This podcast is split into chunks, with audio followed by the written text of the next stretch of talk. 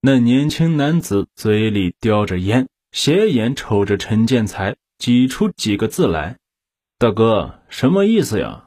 我这胆子，哼，顶多不就是杀人放火吗？”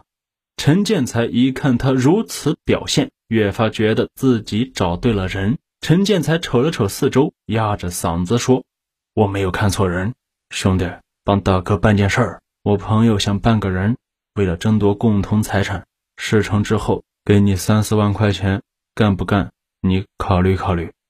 这名看起来二十刚出头的男子，原来是外地来京的一个水果商贩，名叫王海涛。王海涛本来打算到北京做水果生意，但一直没有找到合适的合伙人。在北京这样的花花世界，王海涛带来的一万块钱很快就被挥霍的干净了，他只好露宿街头。而且他已经连续好几天没有吃上一顿饱饭了。王海涛想回老家去，也没有路费，他又不好意思去讨饭当叫花子，只好晚上到垃圾箱里捡点东西果腹。白天呢，就躺在路边的椅子上养神。现在有送上门的生意做，王海涛不禁动了心，但他又有点害怕，这事情要是暴露了。自己肯定得蹲大牢去，干还是不干呢？王海涛犹豫不决。陈建才见状，便与他约好，让他好好想想。想好了，明天晚上还在这个地方见面。说完，他留给了王海涛两块钱，让他先买点饭填饱肚子。第二天晚上，陈建才在老地方找到了王海涛，一见面。王海涛立即表示自己已经想好了，没有问题。于是陈建才就领着他来到一间小平房，打开门，告诉他这个女的一般是晚上十一点左右回来，到时候你必须事先进入这个房子，躲到床底下别动，一直等到夜里三四点钟的时候你再出来。不管她在床上是什么姿势，你必须一刀扎中她的脖子，不能让她出声。然后再沿着伤口来回划几下，把屋门锁上出来。到屋外，我就把钱交给你。陈建才还明确的告诉王海涛，无论如何一定不能留活口，那个女的必须死。交代好所有的陈建才预想的杀人情节后，陈建才告诉王海涛，三天之后就在这个平房里见面。九月二日。多疑的陈建才又起了疑心，说他去过那间平房，发现屋里一面墙上的窗子和隔壁是相通的，而现在窗户是用报纸糊的，只要有一点声音，隔壁就能听见，所以不能在小屋动手。陈建才告诉王海涛，明天早上在一个公共汽车站等他，他们一起到那个人家里去下手。陈建才让王海涛一定要事先准备一根一米长左右的绳子，到时候紧紧地勒住他的脖子，只要坚持两分钟就行。而用什么刀，他会给王海涛准备。九月三日上午九点半，陈建才和王海涛在崇文区的一个公共汽车站碰头，然后一起坐公共汽车到了亚运村一带。一个小时后，陈建才带着王海涛下了车。走了大约二三十米，来到一栋六层的灰楼下，在一楼，陈建才将一把尖刀递给了王海涛。接着，两人走上二楼，陈建才四处窥探，看二楼没有人，然后他们又转身下楼。陈建才敲了敲一楼的一户房门，一位女士应声出来开门。这位女士自然就是王玉兰。此时的王玉兰对即将到来的杀身之祸。浑然不觉，依然用充满爱意的目光迎接着眼前的这个男人。毫无戒心的王玉兰把王海涛当成了陈建才的好友，热情地将两人一同迎进屋里。王海涛趁机仔细地观察这个房子的构造：一间客厅，一间卧室。王海涛坐在客厅的沙发上，陈建才向王玉兰介绍说：“王海涛是他的朋友。”今儿个又想去车市买车，顺便来咱家坐坐。三个人闲聊了一会儿，陈建才找了个借口将王玉兰支了出去，命令王海涛说：“待会儿你掏出绳子来勒住他的脖子，不能让他出声。等他没气了，再补两刀。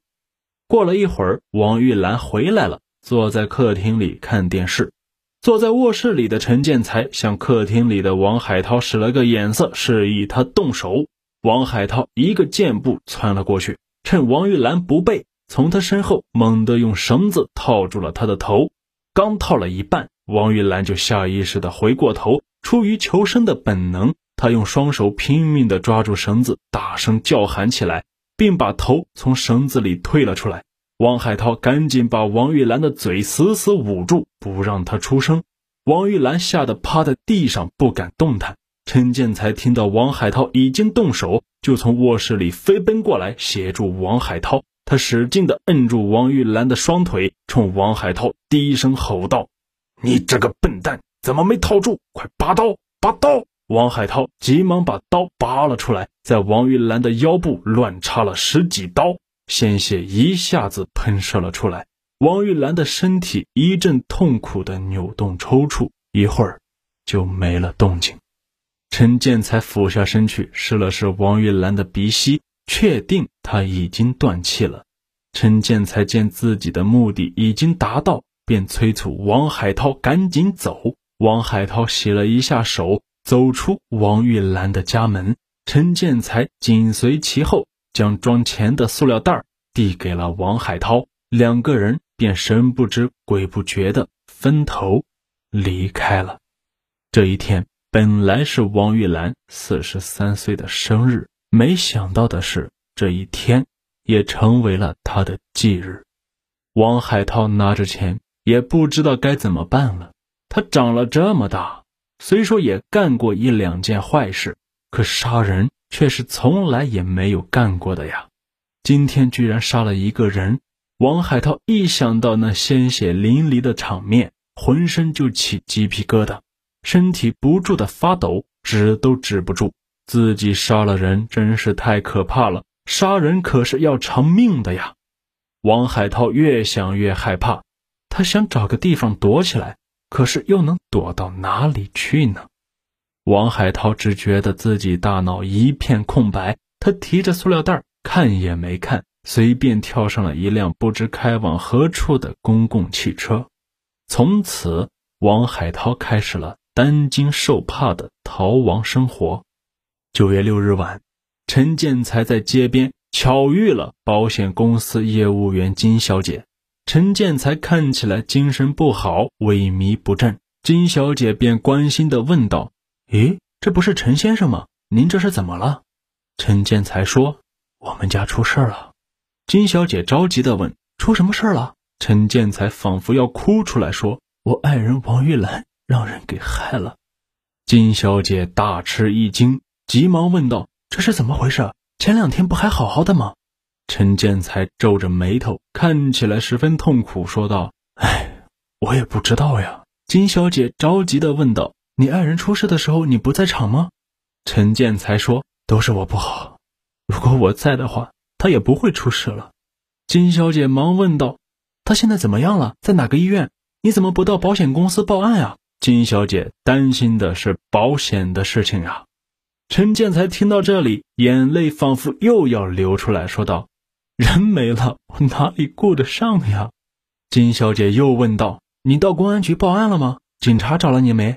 陈建才说：“当然找了，问我一些情况。”金小姐告诉他说：“陈先生，您别着急，按照常规，这事儿首先就要查你，我们公司也要查，因为你是唯一的受益人。”陈建才这是一副淡漠的样子说道：“是啊，怎么查我都不怕，反正我不会亲手杀害自己的爱人呀。”他似乎仍然沉浸在丧妻之痛中，他呆呆地望着金小姐。金小姐的心也软了，安慰道：“人死不能复生，陈先生，只要不是你杀的，保险公司肯定会给赔的。”陈建才此时装作毫不在意的问道：“那理赔需要什么材料？”金小姐告诉他：“啊，这需要公安局的证明材料，保险公司也要查。我给你在保险公司报案，你就等通知吧。”陈建才回到家中后。一想到马上就有一百五十万元的巨款将从天而降时，真是高兴的无法形容。他关上了房门，一下子扑到床上，手舞足蹈起来，又开始做他的春秋大梦了。而陈建才又怎么会想到梦很快就要醒了？王玉兰在家中被杀害，警方确定是他杀。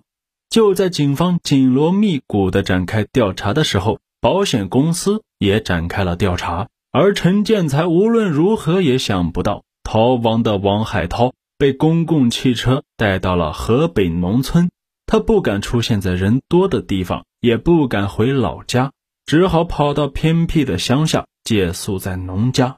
王海涛努力想摆脱那可怕的一幕，可是无论如何，他都忘不了王玉兰临死前的痛苦挣扎。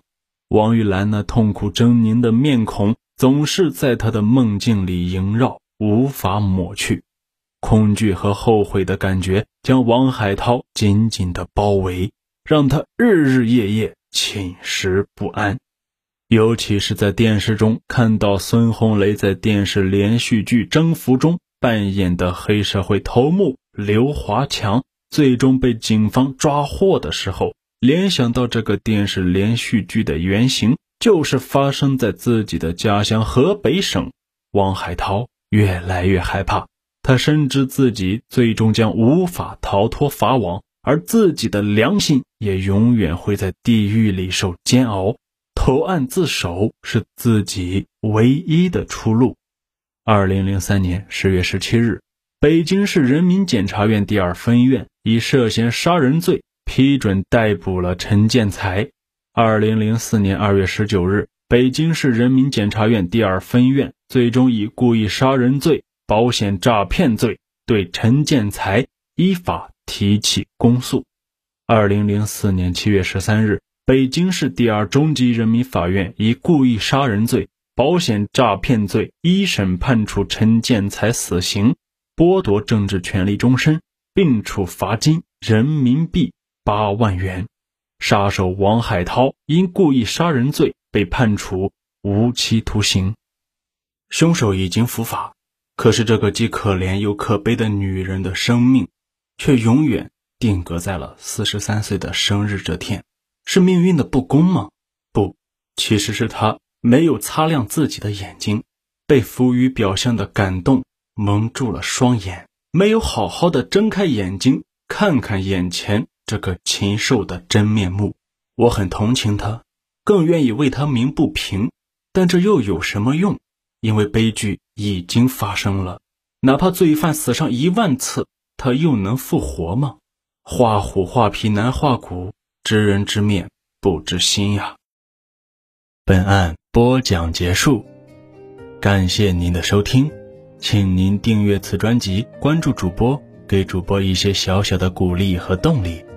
为您演播更多精彩故事，再次感谢，下期见。